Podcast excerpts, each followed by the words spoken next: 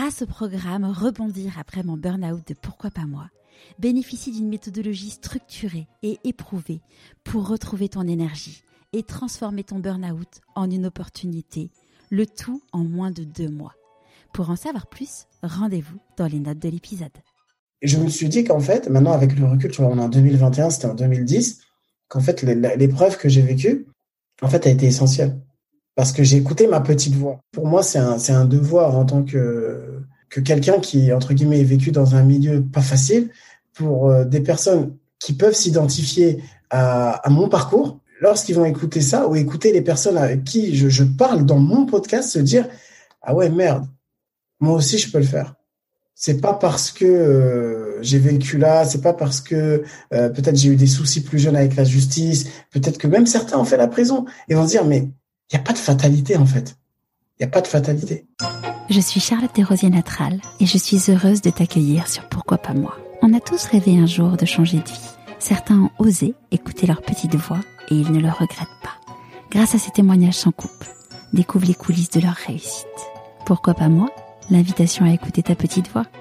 Grâce au podcast, je rencontre des personnes exceptionnelles dont pour certains l'environnement me sont, pour être honnête, totalement étrangers. C'est le cas aujourd'hui d'Ashmi. Quelle richesse, quelle leçon de courage. Petite parenthèse, si le podcast vous plaît, abonnez-vous sur votre plateforme d'écoute préférée et mettez 5 étoiles et un commentaire sur Apple Podcast. Ça m'aidera énormément. Revenons-en à Ashmi. Il a grandi à la Goutte d'Or, puis dans un quartier prioritaire du 94. Le système a tout fait pour le décourager de faire des études. La route n'a pas été toute droite, mais à force de travail et d'écouter sa fameuse petite voix, Ashmi s'est donné les moyens d'atteindre ses objectifs. Il a aujourd'hui un master, il est chef de service jeunesse, chargé d'enseignement à la Sorbonne et podcasteur. Je vous souhaite la bienvenue dans l'univers d'Ashmi Kane. Bonjour Ashmi. Bonjour, j'espère que tu vas bien. Oui, super. Merci beaucoup d'avoir répondu à mon invitation. Est-ce que tu pourrais euh, nous parler de l'objet que tu as choisi pour te présenter, s'il te plaît?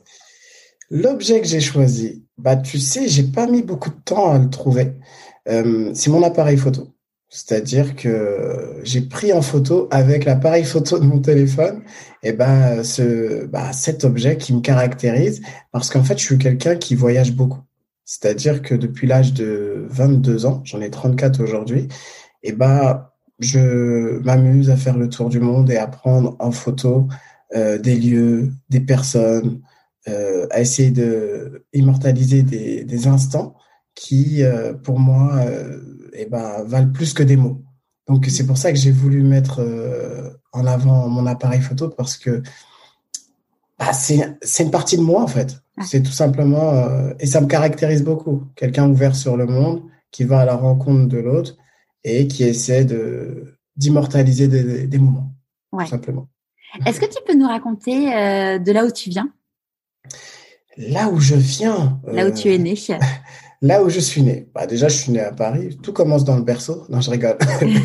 voilà. Non, moi j'ai grandi euh, à Paris dans le 18e arrondissement, euh, dans le quartier de la Goutte d'Or. C'est un quartier bah, prioritaire de la ville. Euh, mes parents ils sont originaires du Sénégal. Donc ils sont. Mon père est arrivé en France en 1973. Ma mère en, dans les années début années début années 80. Euh, donc ils se sont installés là. Bon, tu vois, comme beaucoup de, de personnes immigrées qui arrivent. Euh, mon père il travaillait dans la cuisine. Donc moi je suis né, j'ai vécu jusqu'à l'âge de mes 10 ans dans cet endroit-là. Okay. On, est, on était, on vivait, euh, bah, j'étais avec mes quatre frères et ma sœur, on vivait dans un 20 mètres carrés à peu près. Wow. Parce que c'était, euh, bah, c'était, euh, comment dirais-je, on était sur Paris, euh, mon père, il faisait des demandes de logement, euh, ça aboutissait pas. Donc, malgré cette promiscuité, pro, comment dirais-je, cette ouais, promiscuité, voilà, et bah, euh, et bah, je te dirais, j'en garde que des bons souvenirs parce que on était dans une atmosphère particulière, un peu tous les uns sur les autres, mais ça m'a permis, bah, jusqu'à aujourd'hui, d'avoir une relation privilégiée avec les membres de ma famille. Ouais. Donc, à partir de là, on a déménagé à Villiers-sur-Marne dans le 94. Et là, depuis, euh, j'y habite encore. Euh, J'habite plus dans le même lieu parce que voilà, j'ai pris mon indépendance, j'ai eu mes enfants, voilà, je suis posé avec ma femme. Mais euh, une ville de banlieue qui se situe à peu près à 15 km de Paris. Et c'est là où vraiment euh, bah, je, je, viens et que j'ai grandi et que je suis devenu ce que je suis aujourd'hui, entre guillemets. Ouais. On va en parler après, du coup, de, de qui tu es aujourd'hui. Quel, quel, quel type de petit garçon tu étais? Très curieux. Quelqu'un qui n'avait pas sa langue dans sa poche et euh, un trait qui revenait souvent, euh, insolent. C'est-à-dire que à chaque fois que les professeurs me reprenaient de la primaire jusqu'au lycée, non au lycée ça allait mieux, c'est euh, arrête de répondre, t'es insolent, euh, tu crois tout savoir, euh, tu vois quelqu'un d'un peu euh, pas prétentieux mais qui, qui était sûr de lui. Je savais ce que je voulais. Et toi comment tu le vivais quand on te disait que t'étais insolent? C'était compliqué parce que je le je le ressentais comme de la censure. C'est-à-dire que je n'avais pas cette possibilité de m'exprimer. Donc, euh, on me reprochait quelque chose. Mais moi, de l'autre côté, lorsque j'essayais d'ouvrir la bouche pour essayer de rétorquer, non, tais-toi, tu ne peux pas. Et tu vois, cette frustration-là, eh ben, ça m'a accompagné longtemps parce que je me suis dit, mais je comprends pas. Pourquoi je peux pas m'exprimer? Pourquoi je peux pas mettre des mots sur ce que, bah, sur ce que, ce que, ce que j'ai en moi, quoi? Mm. Et, et, comme une, une cocotte minute, eh ben, parfois j'explosais dans le sens où euh, j'avais des grosses altercations avec mes professeurs. Euh, mon père, le pauvre, combien de fois il a été convoqué? Mais aussi, j'ai eu la chance d'avoir euh, des parents très proches de moi. C'est moi, ma mère, par exemple, elle sait pas lire, elle sait pas écrire. Mais à chaque fois que c'était le temps des devoirs, bah, ma mère était assise à côté de moi. Fais tes devoirs. Et si tu vois ce, ce, cette présence, le fait d'être encadré de cette manière-là, et c'est pour ça que je me dis tout le temps, peu importe en fait d'où tu viens, tout dépend de la manière dont on s'occupe de toi. Donc malgré euh, malgré le fait que parfois je me sentais censuré, bah voilà quoi, j'ai réussi à, à, passer au-dessus de ça. Ouais. Et quand tu étais petit, c'était quoi tes rêves d'enfant? Franchement, euh, j'avais pas forcément de rêve, dans le sens où euh, en fait, jusqu'à aujourd'hui, après tu vas me dire c'est la nostalgie peut-être avec le temps, mais ma période, d'entre guillemets, bah, de mes 0 jusqu'à mes 11 ans, je crois que c'est la période préférée que j'ai vécue. À Paris, entre l'école primaire, entre les activités, euh, les amis de classe, les parents d'élèves, parce que moi j'allais chez les uns et les autres, tu vois, on habitait dans une petite maison. Donc souvent les parents, ils nous invitaient, on jouait, on faisait des, des anniversaires. Euh, ma mère, elle nous emmenait au parc. Euh, non, c'était c'était c'était le c'était le top. Mais en termes de rêve, je dirais non, je m'autorisais pas à rêver en fait. Je savais même pas c'était quoi rêver. Ouais. C'est peut-être grave ce que je dis, mais non, non, je n'avais pas forcément de rêve parce qu'en fait j'étais bien, j'avais pas besoin de me projeter ailleurs quoi. Et tu t'imaginais que tu disais quand je serais grand, euh, que tu te projetais comment? Même pas. Même pas? Mais tu vois, c'est ça le truc, c'est que j'étais petit, j'étais moi, je vivais l'instant T, et c'est ce qui me caractérise encore jusque maintenant. C'est-à-dire, ok, je me projette, je mets en place des actions, je mets en place des, des, des process qui vont permettre d'atteindre mes objectifs, mais en fait, je suis quelqu'un qui kiffe sa life. Ouais. C'est-à-dire que pour moi, c'est le maintenant qui, qui, qui compte. Tu vois, là, je suis avec toi dans le podcast, on est en train de discuter, et ben, je donne, je donne tout. Ce qui fait que, bon, après, ça a ses avantages et ses inconvénients, mais euh, pour moi, il n'y a pas de rêve, parce que rêve, un rêve, tu vois, de manière subjective, c'est quelque chose euh, d'inaccessible ou quelque chose de dans, dans l'image de c'est un rêve.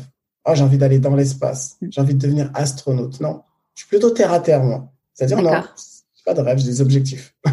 ouais, après, on dit que euh, les rêves, c'est ce qui fait avancer et, et de commencer à rêver, ça permet aussi de pouvoir justement euh, s'approcher de, de, de, ses rêves.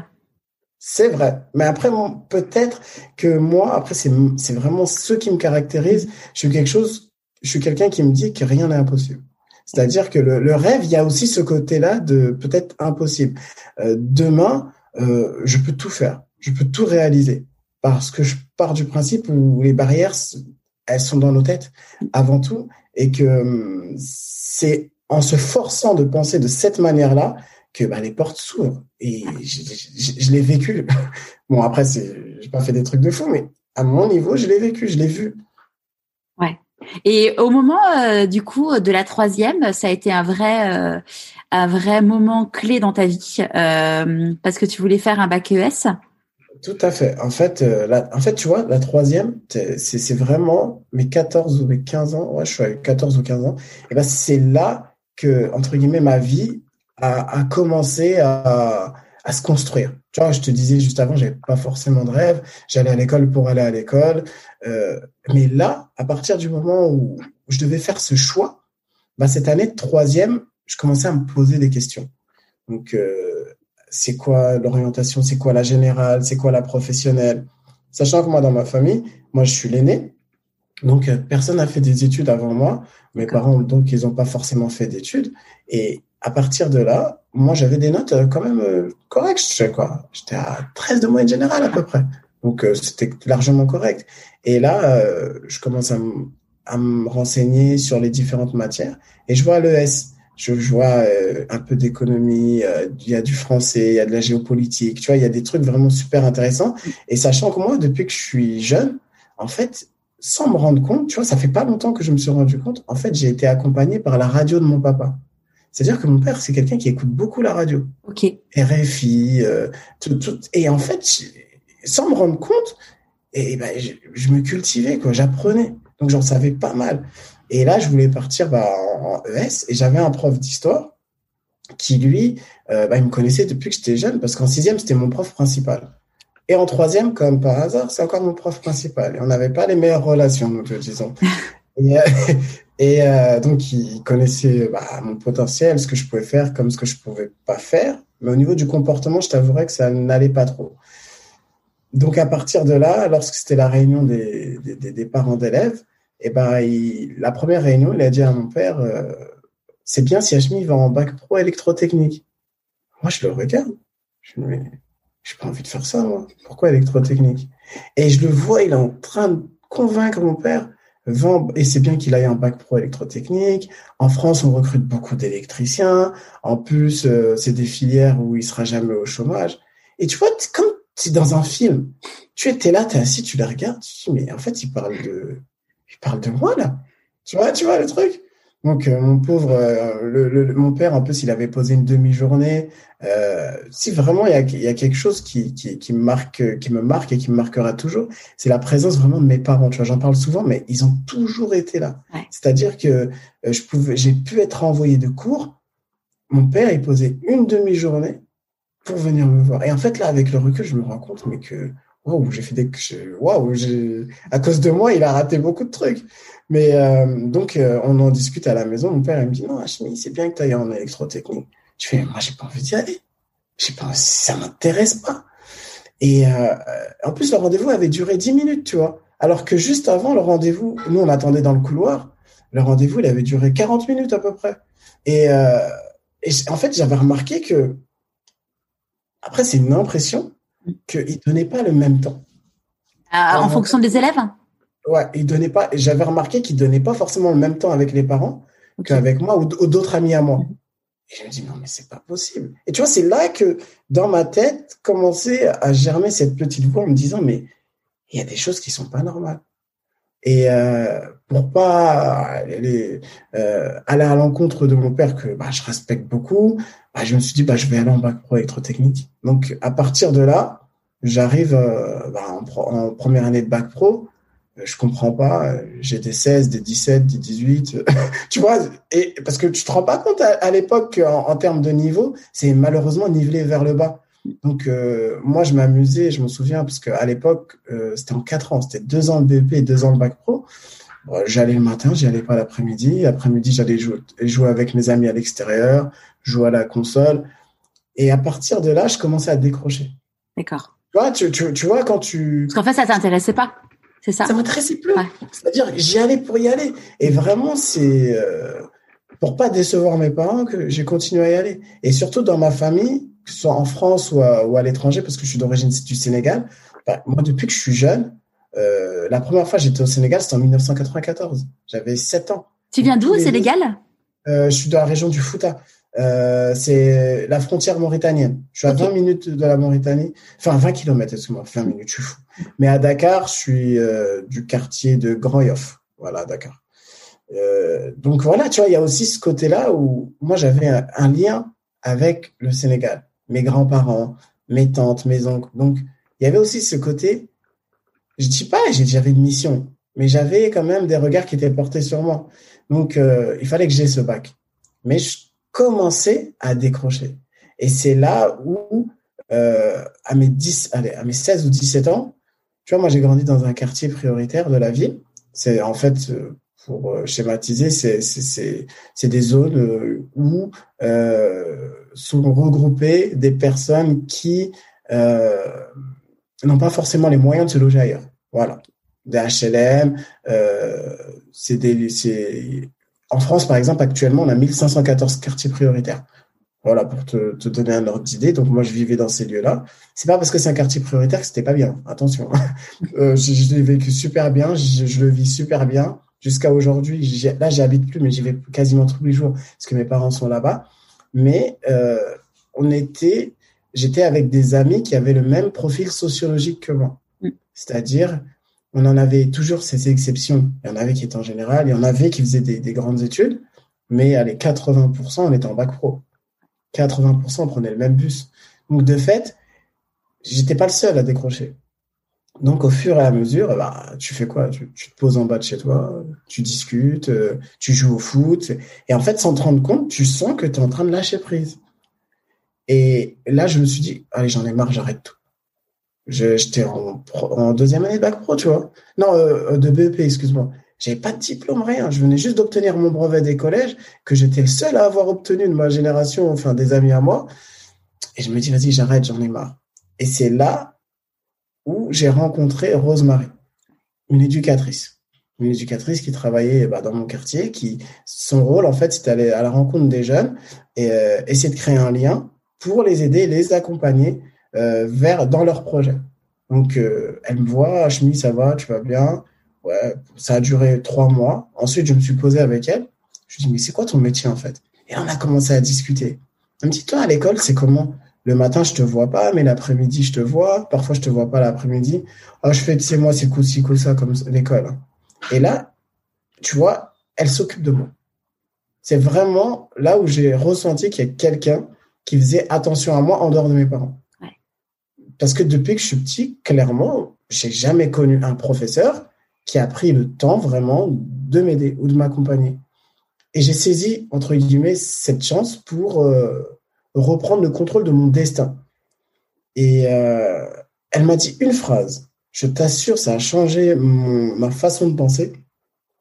Elle m'a dit, Hachmi, tu sais que le, le bac, c'est un passeport. Je te conseille d'aller jusqu'au bac. Même si tu veux arrêter l'école, tu pourras arrêter et ensuite, ce passeport te permettra de reprendre tes études quand on aura l'envie et le besoin. Et je me suis dit, mais elle n'a pas tort. Là, si j'arrête, c'est, je sentais que c'était foutu. Donc, euh, j'ai pris euh, le truc, euh, je me suis dit, vas-y, je vais y aller. Donc, j'ai obtenu mon BEP. Ensuite, après, j'ai obtenu mon bac pro. Et quand j'ai obtenu mon bac pro, je me suis dit, tu vois, ce, ce, côté-là, j'ai mon bac. Maintenant, allez, 15 ans après, je me dis, mais en fait, le bac pro, c'est une réalité le bac pro, c'est un, c'est un sous-bac. Allez, je, je, dis, les mots. C'est un bac qui a été créé dans l'objectif d'ouvrir à plus de personnes cette possibilité-là d'avoir accès à des études supérieures. Euh, je crois en plus qu'il avait été créé en 1986, le bac pro, pour euh, justement fa faciliter, comme je disais juste avant, euh, bah, la massification scolaire. Mais en termes de niveau, eh ben, tu te rends compte que tu es à la ramasse en français, en maths, en anglais. Et là, tu vois, moi, j'avais cette perspective-là de devenir éducateur spécialisé. Là, du coup, tu t'étais dit, euh, c'est ça ce que j'ai envie de faire? Tout à fait. C'est ouais. là, là, vraiment, j'ai saisi que je voulais faire ça. Être dans le lien, travailler dans l'accompagnement, pouvoir euh, aider des gens comme on a pu m'aider, tu vois, un peu comme Rose l'avait fait avec moi. Et là, je me rends compte par contre, ça, c'était en terminal bac pro. Je me rends compte que pour entrer en école d'éduc, il faut passer un concours. Donc là, je commence à me confronter à la réalité. Juste attends, euh, avant que tu, tu, parles du concours, euh, quand, quand tu t'étais dit je vais arrêter le bah, je vais arrêter, j'en ai marre et compagnie, je décroche. Mmh. Dans ta tête, tu te disais euh, qu'est-ce que tu envisageais pour la suite? Franchement, j'avais pas de suite. C'est-à-dire, je me suis dit, euh, bah, je vais essayer de voir si peut-être euh, à Carrefour ils recrutent, euh, voir euh, si je peux pas faire aller dans une boîte d'intérim parce que je, parce que beaucoup d'amis à moi faisaient ça à l'époque. Je voyais des gens qui commençaient à travailler sur des marchés. En fait, à cet âge-là, bah, comme je t'ai dit, moi, je viens d'un milieu où, bien sûr, j'ai jamais manqué de rien, mais j'avais pas des moyens de fou. Donc, euh, mes parents, euh, euh, le peu d'argent qu'ils avaient, la chance, et c'est ça aussi qui m'a aidé, c'est que tout le temps, ils m'envoyaient au Sénégal l'été. C'est-à-dire pendant deux mois, trois mois, parfois, j'allais en Afrique, j'allais aux racines. Et là-bas, je me rendais compte que, quand même, j'ai de la chance. Hein. J'ai des cousins moi, ils n'allaient pas à l'école. Où je voyais, bah, ils n'avaient pas de quoi se vêtir certains. Euh, parce que moi j'ai été aussi une époque où beaucoup plus jeune, par exemple en 94, 98, 2001 et 2003 où j'ai été, dans le village de mes parents, il n'y avait pas d'électricité. Enfin, tu vois, tu passes deux mois en spartiate. Et je, voyais ça, je me suis dit, non, mais c'est pas possible, je suis en France, moi. Tu vois, ce côté-là de dire que tu as, une chance. Donc, je pense que c'est de là aussi que c'est parti. Et quand j'ai commencé à décrocher, tu vois, je me suis dit, OK, je décroche, mais je vais pas rien faire. Mm. Parce que j'ai cette chance d'être en France qui me permet. Est-ce que cette conscience-là. Euh, mais je l'ai acquis grâce à, au, voyage que j'ai pu faire en Afrique. Sinon, euh, par exemple, j'avais des amis à moi aussi originaires de leur pays, mais ils n'avaient pas forcément cette conscience. Mm. Et d'autres qui n'ont jamais été, mais qui l'avaient. Mais moi, en tout cas, c'est l'effet que ça a eu sur moi. D'accord. Et donc du coup, donc tu disais, donc tu voulais faire donc une euh, être diplômé pour être éducateur spécialisé, et que là tu t'es rendu compte de, de, la réalité pour pouvoir y arriver. Et là, je suis tombé encore sur un, deuxième prof. C'est-à-dire que en troisième, j'avais ce prof-là qui m'a dit euh, non, on va en bac pro. Et là, en terminale bac pro, j'avais ma prof d'anglais où quand j'ai commencé à lui parler de mon projet, je lui ai dit euh, en fait, madame, j'aimerais bien euh, devenir éducateur spécialisé. Elle m'a dit bon, on en parle à la fin de l'heure. Tu sais ce qu'elle m'a dit? Après, c'est c'est peut-être moi ou peut-être j'ai pas eu de chance. Elle me dit tu sais, moi j'ai ma nièce elle veut être éducatrice spécialisée, elle a raté deux fois le concours. Euh, c'est un concours difficile. Je te conseille de faire autre chose, d'aller en BTS électrotechnique peut-être. Et là, je me dis, ah, je commence à en avoir marre, tu vois. Pendant qu'elle parle, je me dis, mais ils sont tous pareils ou quoi à l'école? Moi, c'est ma, ma malchance. Je sais qu'il n'y a pas que des profs comme ça. Je me dis, c'est pas possible. En plus, je m'entends bien avec elle. En plus, c'est une prof avec qui je m'entendais bien. Mais je vois, elle me décourage encore. Je me dis, non, mais c'est pas possible. Et là, j'ai décidé de pas l'écouter. Et j'en ai parlé à ma prof de français. Et là, la première fois de ma vie que je vois un professeur qui prend le temps de m'écouter et de m'aider. Tu sais, ma prof, elle m'a dit quoi? Jusqu'à maintenant, ça m'a marqué et, j'oublierai jamais. Elle m'a dit, avec le travail, tu peux atteindre tes objectifs. Moi, je vais te donner un coup de main.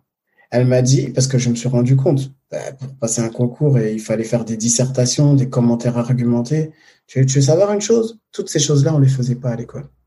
J'avais pas ces bases. Donc moi, euh, quand j'ai obtenu mon bac pro, pendant un an, en fait, je suis devenu assistant d'éducation dans un collège. Et pendant cette année-là, j'ai sept profs qui me donnaient des cours particuliers.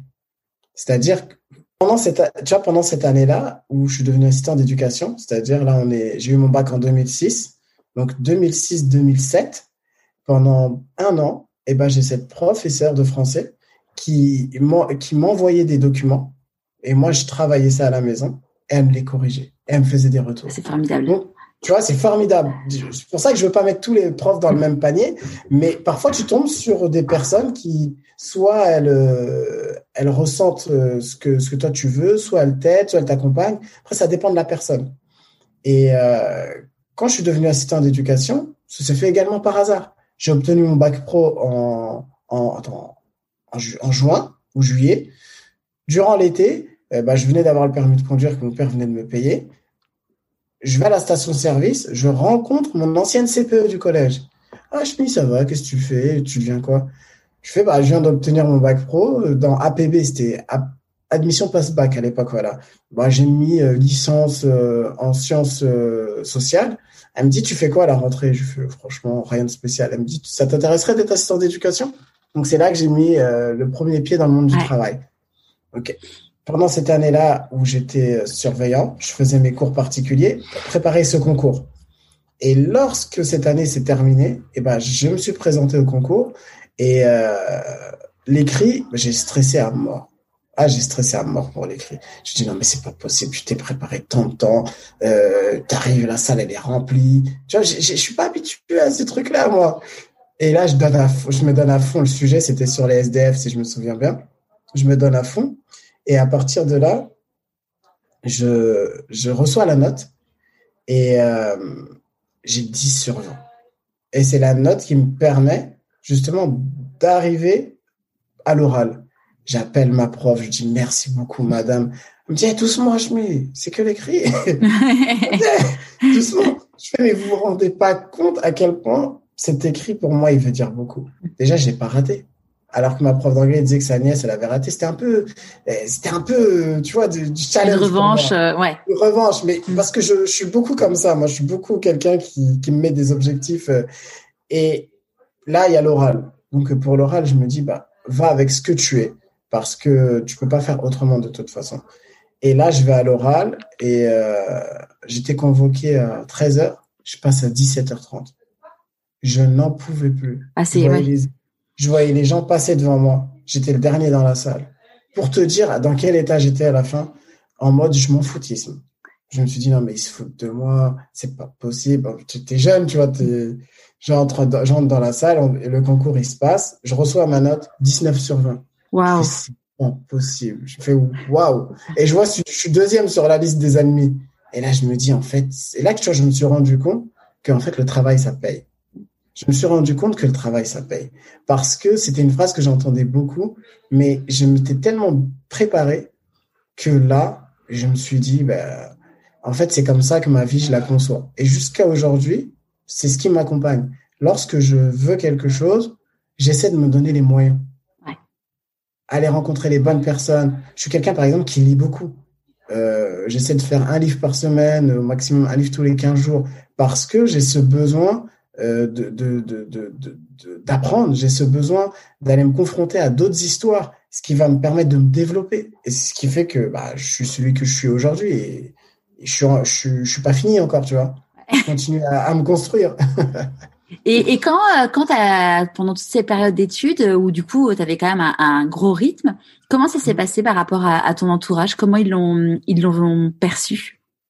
Bah, mes parents ils l'ont bien perçu parce que euh, en fait eux c'était leur objectif, c'était de de faire en sorte que à la maison je sois le mieux possible, que pendant les vacances j'ai pas ce problème là de me dire qu'est-ce que je vais faire ou de ou de se dire à mon fils il va traîner en bas du bâtiment, tu vois. Non, mes parents, c'était, on partait en colonie de vacances. Ils faisaient, franchement, je les remercierai jamais assez. Ils faisaient tout pour que on puisse être dans cette ambiance, dans ces, et qui nous permettent toujours d'avancer. Donc, lorsqu'ils ont vu que j'entreprenais ce projet, mon père, il m'a dit quoi? Il m'a dit, bah, donne-toi les moyens, tout simplement. Mm. Et ils m'ont accompagné. Tu vois, nous, on est, dans ma culture, on n'est pas trop démonstratif. C'est-à-dire que à table, on est là, on va discuter rapidement, mais on va pas parler pendant une heure, deux heures. Donc c'était plus des regards, euh, des petites phrases euh, qui m'accompagnaient. C'est pas des, euh, j'étais en face à face avec mes parents, non, ça n'existe pas ça. Et par rapport à tes copains, du coup, euh, qui prenaient un, potentiellement un autre chemin? Bah, j'ai une anecdote par rapport à ça, et c'est, et ça montre un peu euh, euh, la différence entre chacun. C'est-à-dire que jusqu'à aujourd'hui, j'ai un groupe de potes et bah, qui me ressemblent. Euh, il y en avait d'autres, mais qui sont plus qui sont plus avec nous. Mais euh, à 17 ans, euh, mon père est inscrit au permis de conduire. Et il voulait absolument que j'ai mon permis. Il s'est donné les moyens pour que je puisse le passer. Moi, mon auto-école, elle était sur la ville de Champigny-sur-Marne. C'est-à-dire que pour y aller, il fallait prendre le bus pour assister à la séance de code. Et moi, j'étais posé avec mes potes en bas du bâtiment, on discutait comme d'habitude, tu vois. Et lorsque mon bus il est arrivé, eh ben moi je courais pour aller prendre le bus. Et j'avais des amis à moi, certains qui se foutaient de ma gueule. Ouais, vas-y, toi tu, euh, il fait chaud, il fait beau, pourquoi tu te prends la tête à aller passer le code et tout? Et à force, à force, ben, j'ai obtenu mon code, j'ai obtenu mon permis de conduire. Et de ma génération, j'ai eu mon permis à 18 ans et 15 jours ou 18 ans et un mois. Et ben c'est là que je me suis rendu compte que, en fait, on n'est pas tous pareils. Tu vois, il y en a qui, qui, qui se donnent les moyens il y en a qui ne se donnent pas forcément les moyens. Moi, comme je t'ai dit, j'ai eu cette chance que mon père me l'a financé parce que j'étais le seul. Personne n'était au permis de conduire. Et ça, je me rends compte que c'est une chance. Mais au-delà de ça, il y a l'état d'esprit qui va avec. C'est-à-dire que moi, j'étais quelqu'un de déterminé. Moi, quand j'ai un objectif, et jusqu'à aujourd'hui, je vais au bout. C'est pas possible. Je ne peux pas ne pas atteindre mon objectif. C'est pour ça que c'est, quand tu m'as dit de, est-ce que tu as un rêve? Non, j'ai pas de rêve, moi. J'ai que des objectifs atteignables, entre guillemets. Dans, dans ta vie, il y a eu un moment aussi euh, charnière qui a été la naissance de ta fille. Oui, mais si tu en dehors du fait qu'évidemment euh, c'est un moment euh, c'est un moment charnière de devenir papa évidemment. c'est clair, mais je te dirais avant, euh, j'en ai pas forcément parlé, mais euh, j'ai envie d'en parler là. Je trouve que c'est c'est le moment. J'ai vécu une très très grosse désillusion dans ma vie, mais un événement qui m'a tué. Si ma femme n'était pas présente avec moi, tu vois quand tu dis ton entourage, euh, si elle n'était pas présente avec moi, je sais pas où je serais à cette époque. Parce que j'ai entamé ma formation d'éducateur spécialisé et en fait, en fin de deuxième année, euh, j'ai eu un événement qui s'est passé, c'est que positif, enfin de première année, un événement positif. J'ai fait un stage qui s'est bien passé. On m'a proposé de basculer en contrat en apprentissage. Donc euh, j'étais boursier, j'avais 400 euros. En apprentissage, je gagnais 1100 euros, c'était top. Mais pour ça, fallait que je change d'école. Donc, j'ai dû changer d'école d'éduc. C'est pas grave. Mais cette école-là est située à une heure et demie de chez moi. Donc, déjà, pour te poser le cadre. Donc, je suis arrivé dans une école où, clairement, dans la promo, j'étais pas accepté par les formateurs. Ça a été très compliqué pour moi. Pourquoi tu penses qu'ils t'ont pas accepté? Je ne sais pas. Je vais pas, je vais pas rentrer dans des, dans des euh, suppositions, mais euh, je n'avais pas le profil. Voilà pour te dire, dans cette promo, avec ces formateurs que j'avais à cette époque-là, je n'avais pas le profil adéquat.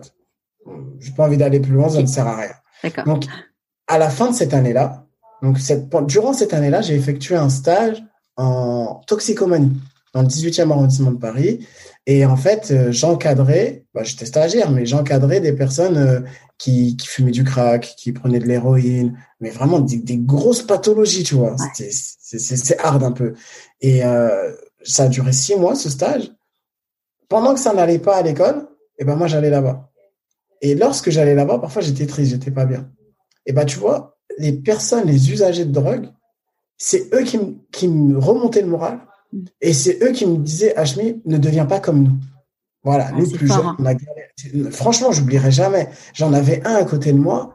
Euh, il était éclaté par la vie, quoi. Il avait peut-être 55 ans, 56 ans. Il, il se piquait, euh, mais j'avais j'avais créé une relation avec lui. Il me disait, je lui expliquais mes problèmes. Il me dit ça, c'est pas des problèmes, Hachmi. Ça, c'est des étapes, c'est des épreuves. Il m'a dit, moi, je suis dans les problèmes. Deviens pas comme nous. Parce que, en fait, on peut vite basculer. On se rend pas forcément compte. Donc, à la fin de cette deuxième année, donc je valide mon stage. Et ben là, je suis convoqué à une assemblée de formateurs.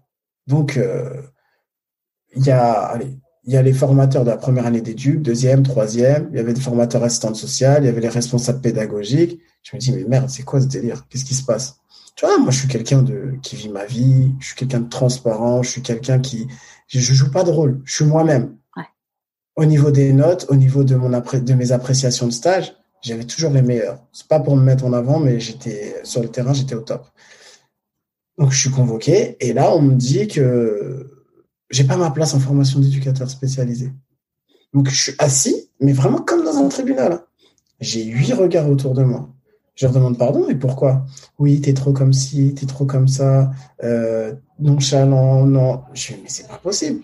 J'ai validé toutes mes certifications, j'ai validé mes stages, je suis en situation d'apprentissage, ça se passe très bien. En plus, mon directeur, il était formateur aussi dans cette école-là, mais vacataire. Je leur dis, je comprends pas. Donc, je sais, je, je, je, commence à me défendre. Et là, on me dit, bah, dans ce cas-là, on te propose de redoubler. Et moi, je fais, mais vous n'êtes pas cohérent. Juste avant, vous avez dit que je n'ai pas ma place ici. Maintenant, vous me proposez de redoubler. C'est quoi le problème? Non, bah, on te propose également. Après, après la discussion, bah, dans ce cas-là, on te propose de te réorienter au moniteur éducateur. Je suis mais c'est pas possible.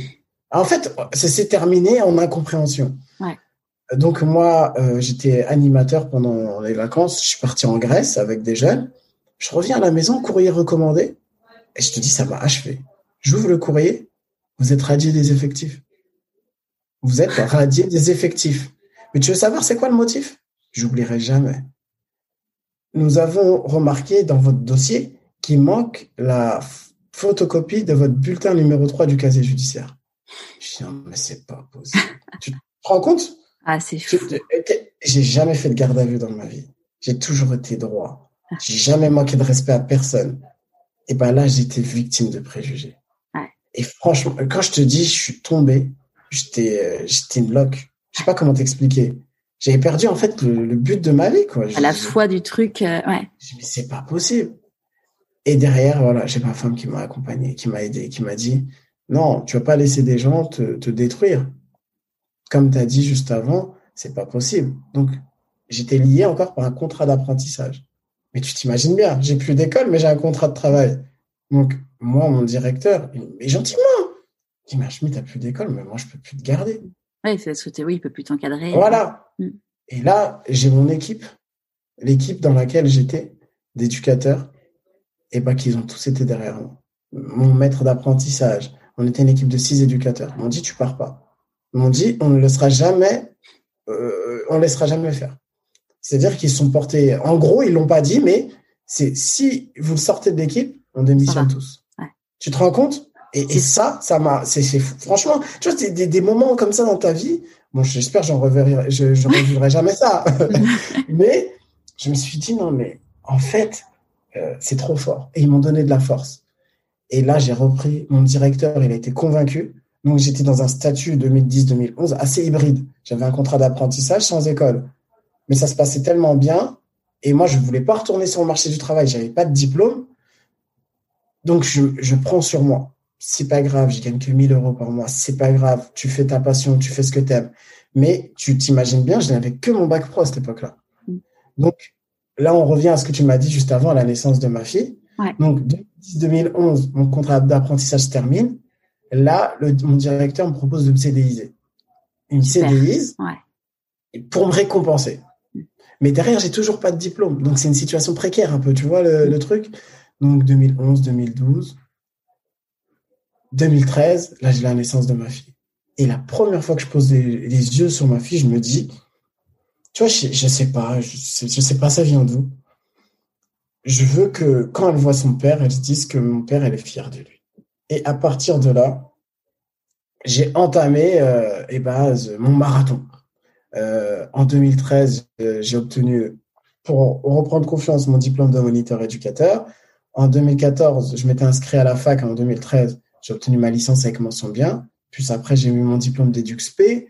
Après, j'ai dit, bon, je vais pas m'arrêter là. J'ai fait un master. J'ai mon master avec mention bien. Et un master de quoi?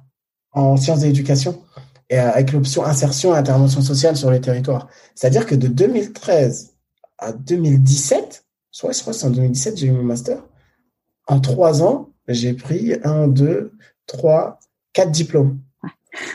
Parce que j'avais cette fin, j'avais aussi cette capacité et les compétences qui m'ont permis également d'aller au bout de mon objectif. Mais je me suis dit qu'en fait, maintenant avec le recul, tu vois, on est en 2021, c'était en 2010, qu'en fait l'épreuve que j'ai vécue, en fait, a été essentielle. Mm. Parce que j'ai écouté ma petite voix intérieure. Certes, ma femme m'a aidé, mais j'ai écouté ma voix intérieure grâce aussi au soutien que j'ai eu par rapport à l'équipe d'éducateurs. Euh, pour les pour les citer, euh, lui, bon, lui c'était mon ancien tuteur de stage, c'est Benoît Romero. Euh, j'avais Céline Martins, Karine Robert, Olivier Rossi, Kader Chiban, Melinda Azib, Malik. C'est des gens, je les oublierai jamais ils font partie de moi quelque part. Parce que ça m'a montré aussi que dans notre société, en fait, il y a de tout. C'est comme le prof qui allait voir en bac pro électrotechnique, euh, que la prof euh, de français qui dit non, crois en toi, je vais te donner, je vais t'aider, je vais te donner les clés. Et, et moi, je m'inscris dans ça aujourd'hui. Tu vois, je me dis que euh, en ayant vécu des hauts et des bas, en n'ayant pas forcément vécu dans les meilleurs endroits euh, bah, sur notre territoire, mm. et ben que en fait la richesse euh, des rencontres que tu fais, et ben ça n'a pas de prix. Et c'est ce qui fait qui, qui t'aide à, te construire et à, et à devenir celui que tu veux être. Et c'est pour ça que moi là je travaille dans le social, tu vois. Ouais, il y a renaître, euh, il y a renaître après après avoir vécu des choses euh, hyper compliquées, euh, notamment ce qu'on t'a fait, ce qui est quand même complètement euh, hallucinant. Tu te dis mais comment c'est possible que ça puisse J'en parle très peu. Hein. Là, le fait que j'en parle là, c'est que je suis à l'aise, tu vois. Oh bah merci. J'en parle. D'habitude, j'en parle pas, mais mais pourquoi j'en parle? Parce que je pense que ça montre aussi un, une facette de notre société. Mm. C'est-à-dire que malheureusement, euh, parfois on s'arrête sur certaines choses qui ne sont pas forcément réelles, ou on, on construit des, des, schémas de pensée par rapport à tel type de personne en se disant, euh, regarde moi, tu, tu me regardes de loin, euh, tu vois, je, je, suis un, je suis un black, je suis un jeune, euh, j'ai un peu de barbe. Euh, tu vois, dans l'imaginaire, tu t'imagines, euh, c'est qui ce gars-là, quoi Et il me fait peur, euh, limite, sans te mentir. Il y a des endroits où parfois je marche, tu vois des gens, ils, les dames, elles rapprochent leur sac contre elles. C'est triste, hein mais ouais, c'est surtout qu'en plus, euh, enfin, t'as as vraiment la tête du gentil. Enfin, non, mais c'est vrai. Enfin, tu vois, on s'est, enfin, ça fait une heure qu'on discute ensemble, mais t'as, enfin, t'as des gens et j'ai envie de dire que ça soit des gens qui soient blancs, euh, black beurre, on s'en fiche. T'as des gens qui, qui, font un peu peur, quoi. Et, et toi, t'as vraiment la tête du gentil. Donc, euh, enfin, on voit sur ton, ton, ton visage que tu rayonnes et t'as envie de dire, mais enfin. mais c'est, c'est, moi, c'est ce qui me c'est un combat que j'ai et il y en a beaucoup qui l'ont, c'est de, on, a de la chance d'être en France. Moi, je te dis, j'ai eu cette chance de beaucoup voyager, presque tous les pays d'Asie, l'Amérique du Sud, beaucoup de pays en Afrique. Euh, en fait, on a un, on a un pays spécial, euh, multiculturel. Euh, on aime bien se foutre les uns sur les autres. Ah non, c'est un tel, ah non, c'est un tel. Non, c'est lui, c'est pas lui. Non, c'est eux, c'est pas eux. Mais tu sais, il y a un vivre ensemble dans ce pays, il est particulier. Mm. Euh, on s'amuse à détruire tous nos gouvernements. Euh, C'était Sarkozy, oh, bah, c'est de la merde. Hollande, c'est de la merde. Macron, c'est de la. On, on, est comme ça, on est français. Mais le truc, c'est que derrière, euh, il faut qu'on fasse attention aussi à se préserver, parce que sinon, ce que ce que nos ancêtres ont pu construire, quoi. Ce, pays dans lequel on, on, vit tous ensemble. Moi, mon père, il, il, me disait quand il est arrivé en France en 1973, c'est pas la même France, tu vois m'a dit c'était différent. Il y avait un autre rapport. Là, je dis pas qu'on s'est tous enfermés les uns sur les autres, parce que aussi l'époque elle évolue et on avance, mais essayons de préserver ce lien qui, qui nous unit, même si on vit pas dans les mêmes lieux, dans les mêmes endroits. Bah, on vit quand même dans le même pays, quoi. Ouais, ouais, ouais, c'est sûr qu'il faut. Euh... Ouais, on est tous, euh, on est tous citoyens français et et les, les, ce qu'on voit, l'égalité, fraternité, euh, euh liberté euh, sur les sur les écoles, euh, bon, tu te dis quand on, on écoute ce qui t'est arrivé, ça vaudrait le ah. coup que certains lèvent un peu la tête de temps en temps. C'est vrai, mais après de l'autre côté, tu te dis que tu as pu bénéficier quand même d'une scolarité gratuitement. Tu as pu ah. aller à la, tu vois, quand j'ai repris mes études pour aller à la fac, euh, heureusement que j'étais en France. Aux États-Unis, c'est 50 000 ah bah c'est sûr. Ah non, mais c'est. Euh, tu, tu, te rends compte aussi de l'autre côté que mm. tu es dans un état qui est quand même protecteur. même si parfois, bah, on a tous nos, nos émotions, on a tous notre ras-le-bol. Mais euh, c'est pour ça que je dis, on a une chance quand même d'être en France. Mon frère, il vit, mon frère, il vit aux États-Unis et. Ah bah, il est bien placé. ouais. Et tu vois, il, il, il, a eu un bébé là il y a il y a cinq mois. quand tu vois ce que ça a coûté, ça a coûté l'accouchement. Quand tu vois ce que ça coûte la Enfin, c'est c'est juste, mais tu te dis mais waouh et puis enfin c'est c'est c'est hallucinant. Et et tu te dis oui clairement. Enfin alors euh, en plus bon l'accouchement s'est pas bien passé et du coup bah il a il a dû avoir des soins spécifiques. Mais tu te dis mais heureusement qu'ils avaient une mutuelle parce que et, et heureusement qu'ils ont les moyens de pouvoir payer euh, ce qui enfin de pouvoir payer parce qu'en France c'est là où on se rend compte de ouais, de la chance qu'on a. Et puis même avec la situation actuelle qu'on vit hein, où tu te dis euh, avec le Covid euh, que ça soit le droit qui protège les salariés mais aussi euh, bah, toutes les aides qu'il y a. Enfin c'est c'est quand même c'est quand même assez c'est ouais c'est enfin aujourd'hui on peut pas on peut pas le nier en fait notre système il, il, aide quand même beaucoup hein. C'est clair, on peut pas le nier, mais après il y a des des, des, des, choses qu'on peut améliorer, comme faire en sorte qu'il y ait une meilleure cohésion. Désolé, on est arrivé dans ce sur ce sujet-là parce que aussi c'est mon travail. Moi, je suis chef de service jeunesse. Je travaille euh, dans une collectivité territoriale. Mon rôle, c'est d'accompagner des jeunes âgés de 10 à 25 ans, que ce soit au niveau de l'animation, au niveau de l'insertion professionnelle.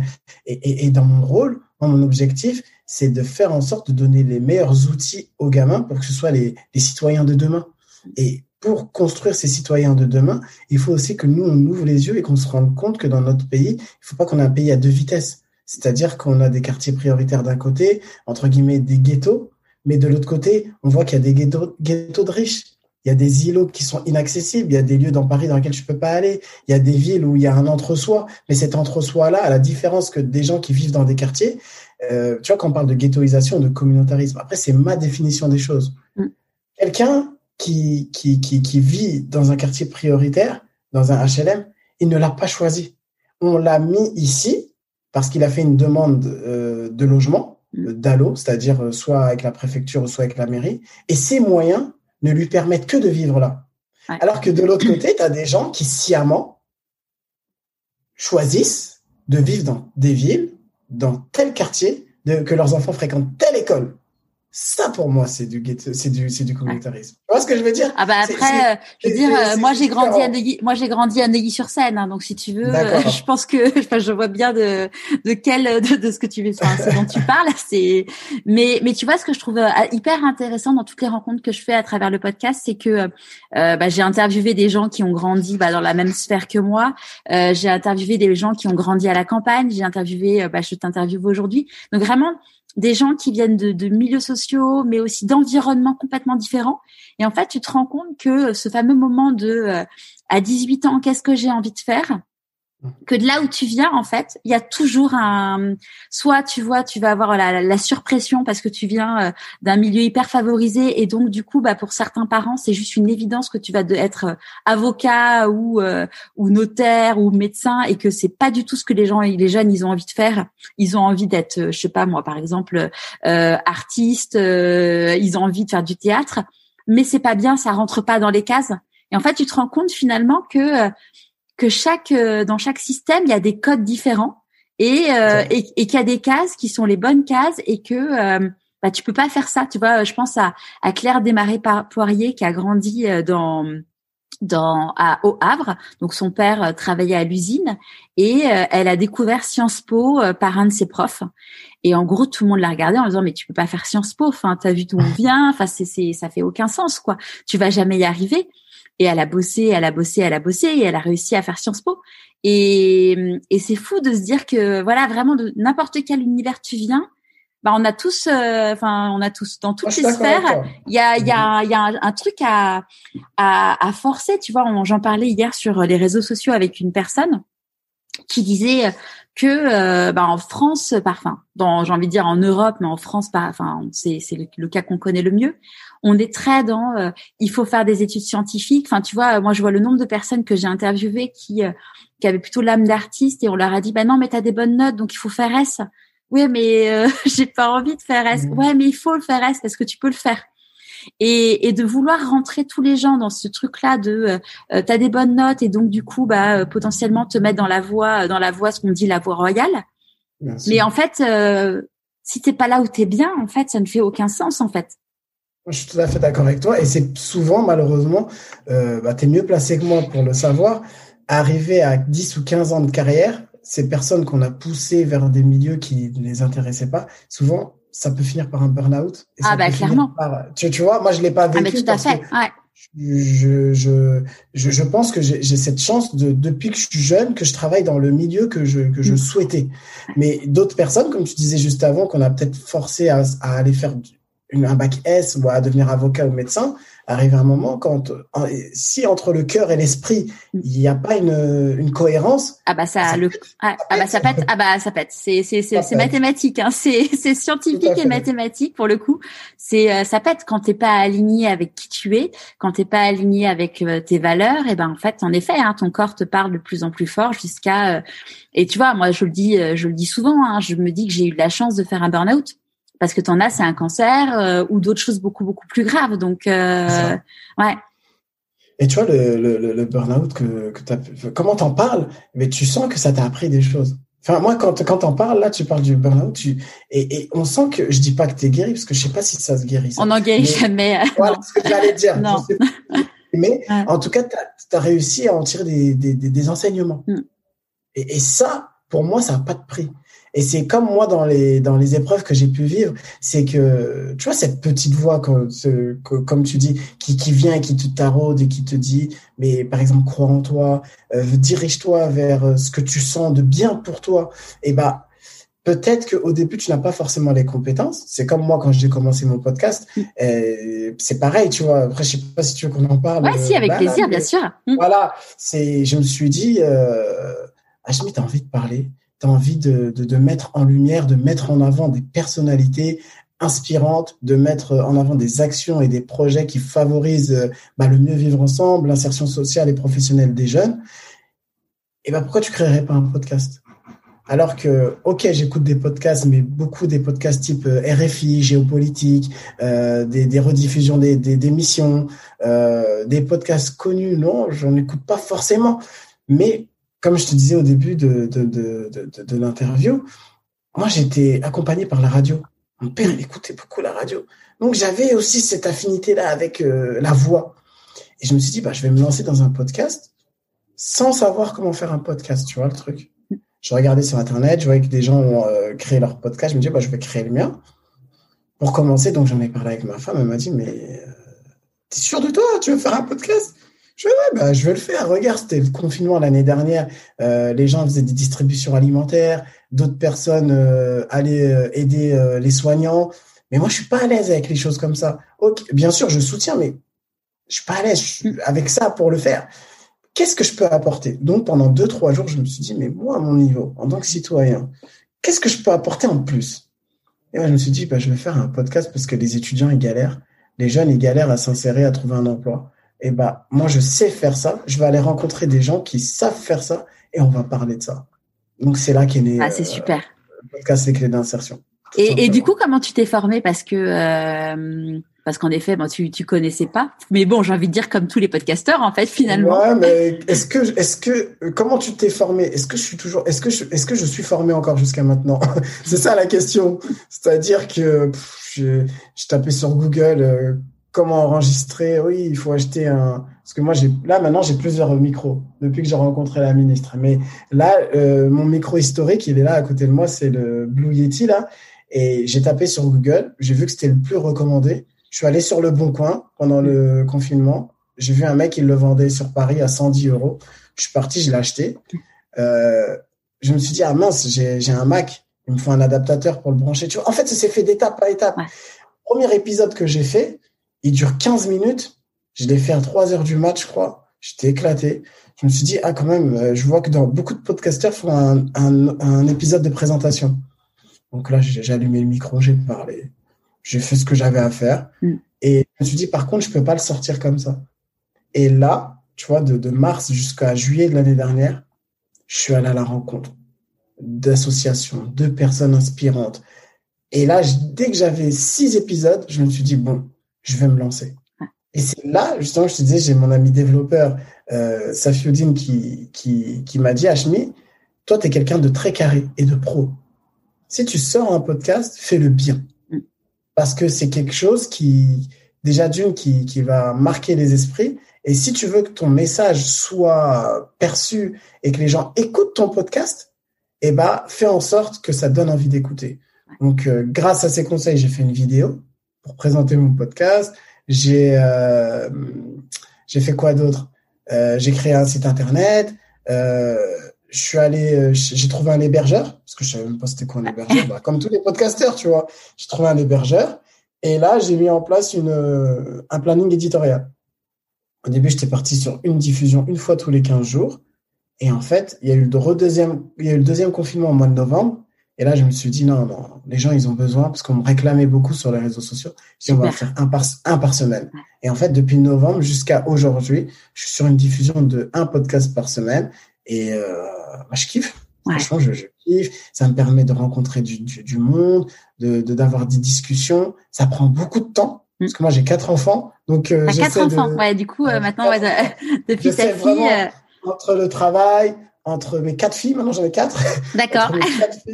Entre, aller visiter mes parents, le temps avec ma femme, c'est compliqué, mais pour rien au monde j'arrêterai, tu vois. Ouais. Parce que j'ai trouvé un équilibre certes, il est fragile parce que je fais beaucoup de choses, mais j'ai trouvé un équilibre et surtout, euh, tu vois, quand on dit euh, le moyen d'expression, j'ai trouvé un moyen d'expression qui me correspond. Mm. Et maintenant, euh, parler dans un podcast, aller à la rencontre de personnes et discuter de sujets qui m'intéressent, eh ben, c'est un kiff. Et je me dis, Si les gens ils sont intéressés, ils vont écouter mon podcast. Mm. Si les gens ne sont pas intéressés, ils ne vont pas l'écouter. Tant pis, c'est pas grave. Avant tout, je sais aussi que pour mes enfants, parce que aussi moi j'ai ce côté aussi de filiation, comme avec mes parents. Ils m'ont ils éduqué, ils m'ont transmis ma culture sénégalaise, ma, ma ce que je suis aujourd'hui. Et ben moi mes mes, mes enfants, euh, tu vois, c'est un héritage immatériel. C'est-à-dire que peut-être que je sais pas, moi, quand je serai plus de ce monde, eh ben, mes filles ou mes petits-enfants, ils vont allumer, ils vont écouter leur grand-père, tu vois. Ah, c'était mon grand-père, il faisait des podcasts. Tu vois, ce côté-là, pour moi, c'est très important. C'est, en fait, le podcast, c'est une partie de moi. C'est moi, en fait, qui suis dessus. Bah, de toute façon, tu es très bien placé pour le savoir, hein, ce que je dis. non, c'est chouette. Non, non, mais de toute façon, après, chacun le vit, euh, le vit différemment, mais c'est vrai que c'est, euh, c'est chouette de pouvoir laisser une trace. Tu vois, je pense à, à Thomas Samut qui, euh, en fait, Thomas, euh, c'était un cancre à l'école. Euh, il n'a pas eu son bac et on lui a expliqué, bon bah, que sa vie était fichue, de façon, et il a toujours été singulier. Et en fait, il a commencé à devenir euh, professeur, enfin moniteur, je sais pas exactement quel est le terme, pour être prof de, de natation. Et puis, en fait, il a commencé à se former à différentes techniques, tu vois, la PNL et compagnie. Et puis, finalement, euh, il est devenu le premier euh, coach euh, mental salarié en France par un club de natation et qui est le cercle le cercle des nageurs à Marseille qui est bah, le plus un des plus grands ah oui, c'est hyper ah connu. Bah, c'est c'est lui qui a entraîné. ouais, exactement. donc lui c'est donc c'est aujourd'hui c'est le coach mental bah, de Florent Manodou. Enfin il a ah bah, il a il a coaché Frédéric Bousquet et, enfin tous les plus grands nageurs euh, ont été coachés par euh, par, par Thomas et euh, et Thomas en fait ouais il te dit en fait en effet il faut écouter sa petite voix, faut faut faut faut y aller quoi. C'est en fait c'est toutes ces personnes là se sont dit à partir du moment où ils se sont dit pourquoi pas moi bah, c'est là où, euh, où le champ des possibles s'est ouvert. Et tu vois, Thomas, lui, quand sa fille est née, enfin un petit peu après que sa fille soit née, lui, il avait envie de laisser une trace, mais euh, lui, ça a, ça a été d'écrire un livre qui s'appelle du coup Un cancre dans les étoiles. Et, mhm. euh, et chacun, du coup, en effet, a son a son propre moyen de d'exprimer, de, de, faire ressortir et laisser une trace en fait de, tout, de tout ça. Mm. Tout à fait. Et je pense que c'est chacun trouve sa source de motivation. Et euh, avant tout, aussi pour moi, c'est un, devoir en tant que bah, que que quelqu'un qui entre guillemets est vécu dans un milieu pas facile pour euh, des personnes qui peuvent s'identifier à, à, mon parcours. Mm. Et bah lorsqu'ils vont écouter ça ou écouter les personnes avec qui je, je parle dans mon podcast, se dire ah ouais merde, moi aussi je peux le faire. C'est pas parce que euh, j'ai vécu là, c'est pas parce que euh, peut-être j'ai eu des soucis plus jeunes avec la justice, peut-être que même certains ont fait la prison et vont se dire mais il n'y a pas de fatalité en fait. Mm. Il n'y a pas de fatalité. Clairement. Et, euh, et dans, dans, ton parcours, il y a eu un moment où je crois que le syndrome de l'imposteur t'a un peu titillé. C'est quand tu as été prof de TD à l'université. Oh mon Dieu, oh là là, c'était compliqué. Au début, bien sûr, maintenant c'est un kiff. Hein. Mais euh, comment dirais-je bah, Quand j'ai obtenu mon master, j'ai le responsable du, du, master bah, qui me suivait depuis la licence et qui connaissait mon parcours et qui savait ce que j'avais vécu. Et il m'a dit, euh, est-ce que ça t'intéresserait de d'être chargé de cours dans, dans le cadre de la licence sciences d'éducation et en fait, moi, je l'ai compris comment. Je, je lui ai dit, ah bah, tu veux que j'intervienne deux heures pour expliquer mon parcours aux, jeunes Il m'a dit, non, non, non. Je veux que tu, tu, encadres un cours, en fait, pendant quatre heures chaque semaine, pendant six semaines. Je comptais, je fais, mais tu veux que je fasse 30 heures de cours, mais tu veux que je leur dise quoi, en fait? Et en fait, c'est là que j'ai commencé à flipper. Je me suis dit, mais, mais il est sérieux, lui, dans son délire. Enfin, désolé de te dire ça comme ça rien dans son délire. On parle de l'université quand même. Euh, euh, il faut avoir un certain bagage. Et il m'a dit, mais le bagage, tu l'as. Tu as un master. Euh, tu as plus de dix ans d'expérience. Euh, tu es cohérent dans ton discours. Euh, tu es en capacité de d'accompagner euh, bah, les futurs professionnels qui veulent travailler dans le champ du social. Donc, ça a été compliqué au début parce que j'ai pas accepté tout de suite. J'en ai parlé beaucoup autour de moi et euh, bah, ma femme m'a dit, bah, vas-y, essaye. Essaye. Et tu verras ce que ça donne. Et euh, mon premier cours, c'était marrant parce que au début, quand je me suis présenté, je, transpirais beaucoup, en fait. Je transpirais. Tu vois, quand t'es pas à l'aise, je transpirais, je transpirais, j'étais pas bien. Les, les élèves me disaient, enfin, les étudiants, monsieur, ça va, vous allez bien? Je fais oui, ça va, on fait une pause. Donc j'ai fait une pause au bout de, je crois, 40 minutes. Et ils sont sortis les élèves. Je me suis dit, merde, qu'est-ce que je vais leur raconter? Et à partir de là, je me suis dit, bah, tu sais quoi, ne te prends pas la tête. Naturel. Et là, j'ai laissé toutes les tonnes de cours que j'avais euh, préparés. J'ai mis ça de côté et j'ai commencé à, à, parler en expliquant à ma manière eh ben, qu'est-ce que c'était qu'un service civique, qu'est-ce que c'était qu'une mission locale, euh, c'est quoi la politique de la ville en France? Et, et j'étais à l'aise. Et franchement, maintenant, c'est la troisième année. Je prends du plaisir, mais impressionnant. Surtout le fait de, tu vois, toujours dans ce côté-là, les étudiants, certains, ils ont une petite voix aussi dans leur tête. Et tu vois, le fait de leur dire, bah, écoute ta voix, et bah, va, va au bout, tire la ficelle. Et, et c'est un kiff, en fait. C'est un plaisir. Euh, je, les aide à trouver des stages, je les accompagne pendant leur stage. Lorsqu'il y a l'écriture du mémoire, ils m'envoient, pareil. Tu vois, il y a un, il, voilà, c'est super. Moi, je, je, je kiffe. Top. C'est quoi pour toi la réussite? La réussite, pour moi, c'est se sentir bien dans ce qu'on entreprend. La réussite, pour moi, elle n'est pas matérielle. C'est-à-dire, c'est, euh, elle n'est pas liée au nombre d'euros que tu vas gagner, elle n'est pas liée au nombre de biens que tu possèdes, mais c'est vraiment euh, d'être bien dans ce que tu fais. Et moi, pour moi, je pense, enfin non, c'est pas je pense, pour moi, j'ai réussi ma vie parce que je suis bien dans ce que je fais et je prends du plaisir. C'est-à-dire le matin, quand je me réveille et je vais au travail, c'est un kiff. Euh, tous les matins, moi, quand j'arrive au travail, bien sûr, lecture de mails, euh, tu as les réunions partenariales, euh, parfois j'ai des réunions avec mes, mes, des directeurs au niveau de la mairie, le maire, mais toujours dans la journée, mais tous les jours, de 17 à 18 heures, je sors de mon bureau, j'éteins tout, je descends, je joue au baby-foot, je joue au tennis de table, je joue à Mario Kart, je joue au Uno avec les jeunes. C'est-à-dire, je prends toujours cette heure-là où je prends du temps pour partager un moment de détente avec les gamins. Ça fait partie du travail. Par exemple, regarde dans la ville dans laquelle je travaille, tous les jeunes qui fréquentent mon service, je les connais. Je connais leurs parents. Je connais leurs besoins.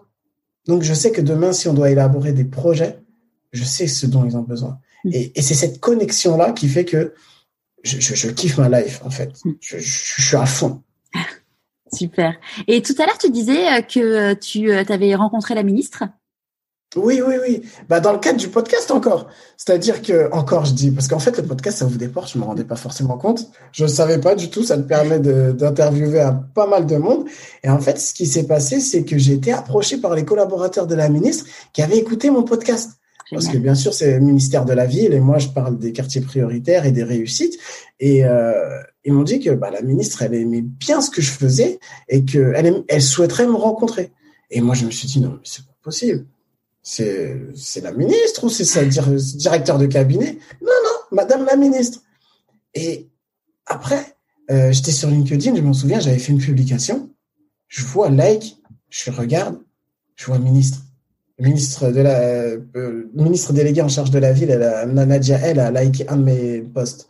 Je me suis dit, oh, à mon avis, c'est son service comme. Tu vois, le truc euh, improbable, impossible. Après, je vois directeur de cabinet. Je me dis, attends, mais il y a un problème quelque part là.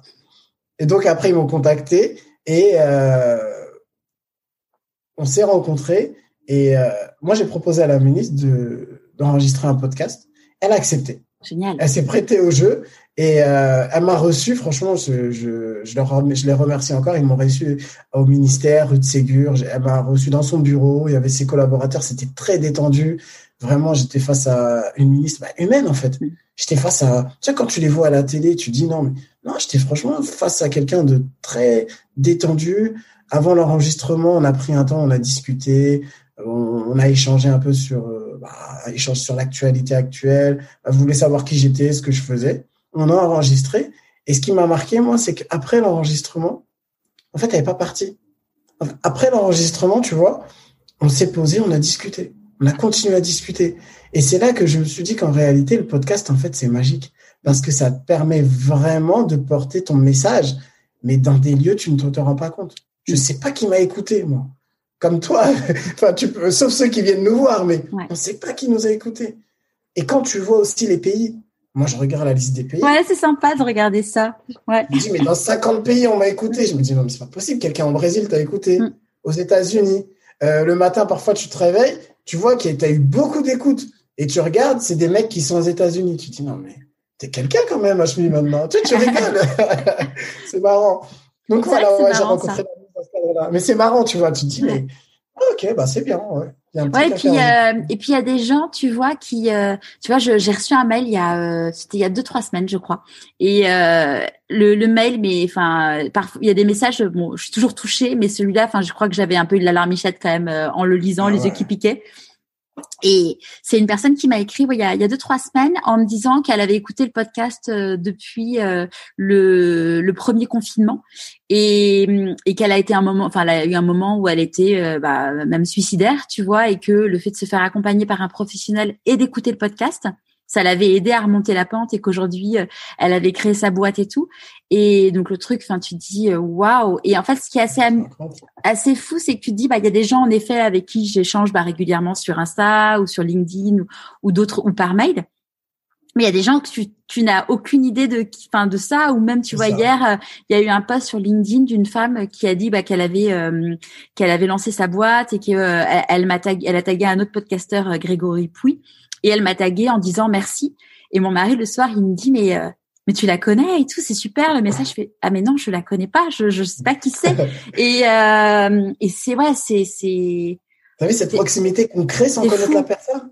C'est, et le message que tu, que tu, que tu, tu que tu m'évoques là, c'est, c'est trop fort parce qu'en fait, c'est un effet thérapeutique sur, sur certaines personnes.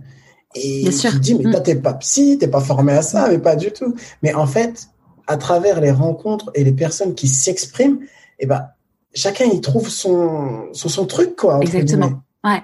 Ouais, c'est ça qui est, c'est ça qui est hyper fort. Après, moi, clairement, tu vois, quand j'ai lancé le podcast, je savais qu'il y avait un côté thérapeutique pour moi parce que, euh, bah, parce que j'en avais, j'en avais besoin. mais, euh, mais euh, voilà, j'avais, j'avais une, une envie très très profonde d'éveiller les consciences. Mais voilà, de se dire que ça marche, c'est vrai que c'est, c'est fou. Enfin. T'as vu le, terme que tu as utilisé? Moi, j'ai le même. Éveiller les consciences. Mm. Je t'assure que moi, c'est la même chose. L'un des objectifs de mon podcast, c'est d'éveiller des consciences. Ouais. Et, et, ça, pour moi, ce terme, il est important. Mm. Clairement, ouais, c'est se dire, euh, on, on, est tous, on a tous le choix de, de, de faire un choix. Exactement. Mm. Et encore plus euh, bah, dans la période actuelle. Et je pense que c'est la période de, de, du choix et du mouvement. Mm. C'est-à-dire avec la crise, il y a des gens qui malheureusement perdent leur travail, d'autres qui, qui créent leur boîte parce que c'est un moment aussi charnière. Et euh, le podcast, bah, c'est moi j'ai créé mon podcast, mais je dis pas qu'il ne s'arrêtera pas un jour.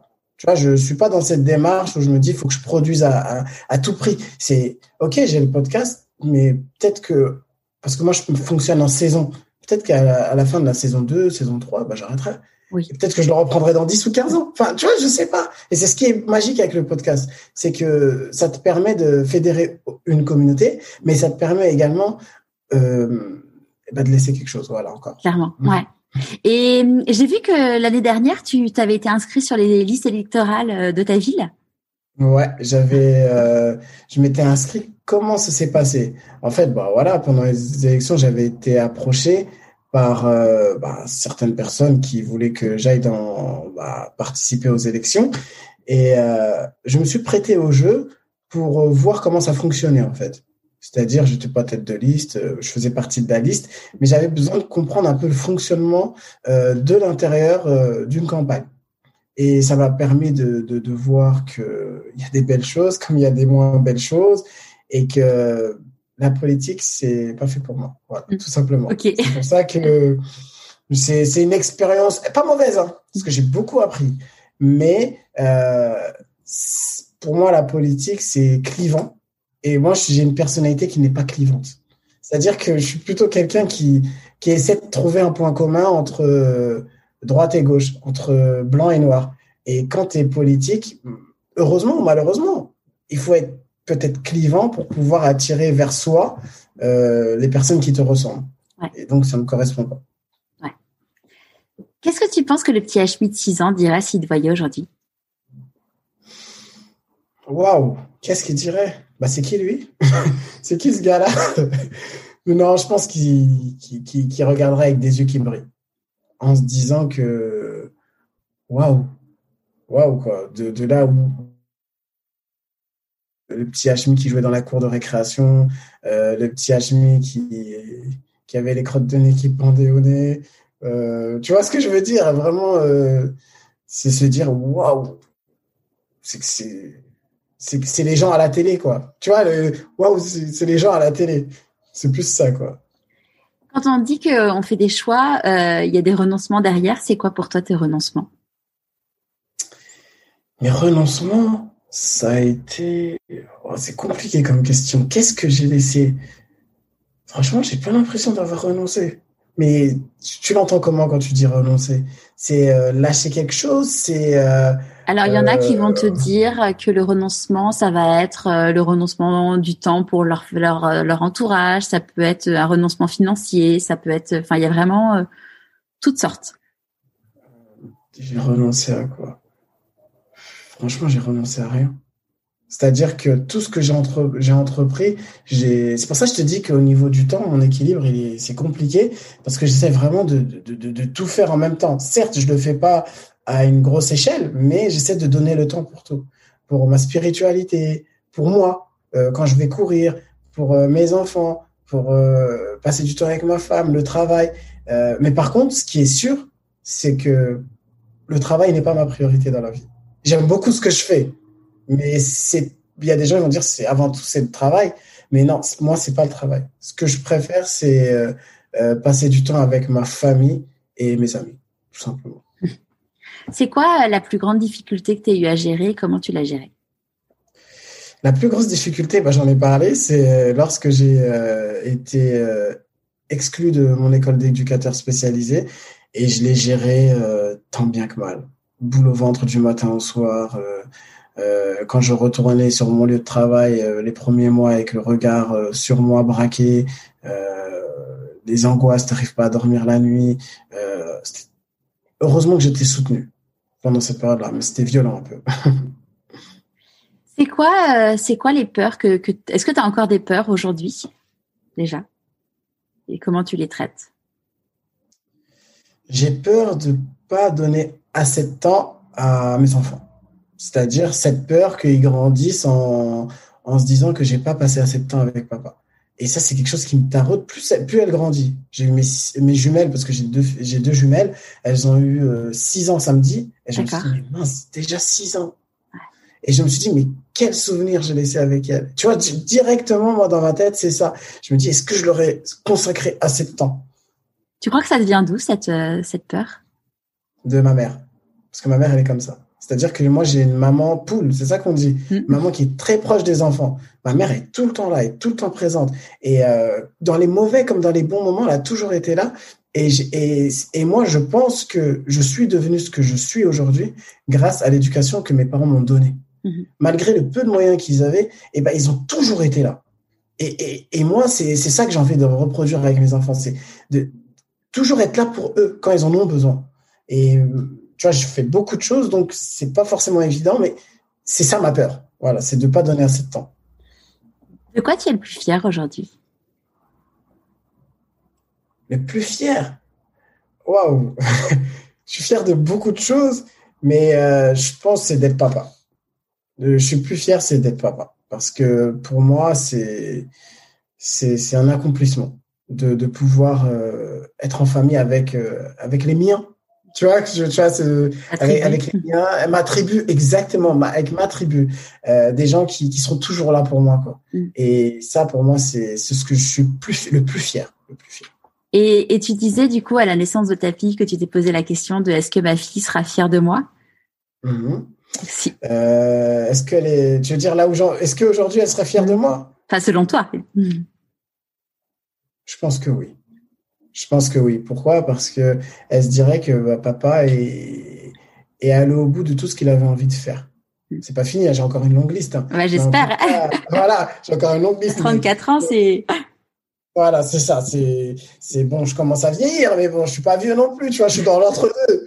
Et je me dis que, que ce que j'ai réussi à réaliser, et eh ben, je pense qu'elle serait fière de moi. Qu'est-ce que tu as envie de dire aux personnes que tu rencontres qui ne connaissent absolument pas ton histoire et qui te disent mais en fait en es là exclusivement grâce à de la chance? Que la chance ça n'existe pas et que c'est seulement le travail qui paye.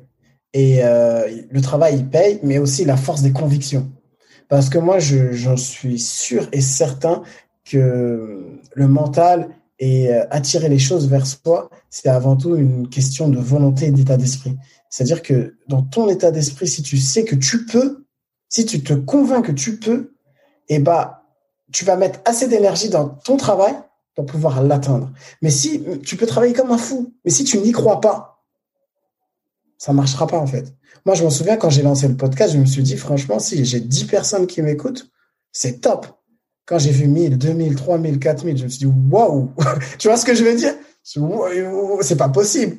Mais parce que en fait, ce, ce, ce, j'ai élargi vraiment le champ de, euh, des possibles. Mais après, je, je sais qu'il y a des choses, c'est utopique. Euh, rien n'est impossible. Impossible is nothing. C'est c'est Nike qui dit ça en plus. Mais non, bien sûr qu'il y a des barrières, mais faut se dire qu'il faut se donner les moyens en tout cas. Est-ce qu'il y a un conseil que tu aurais aimé qu'on te donne et du coup que tu voudrais donner aujourd'hui? Crois en toi. Parce que ça, c'est. Euh, on me l'a jamais dit, je crois. Ah, quand j'étais jeune, je veux dire. On m'a jamais dit crois en toi, crois en tes rêves, euh, va au bout de ce que tu veux entreprendre.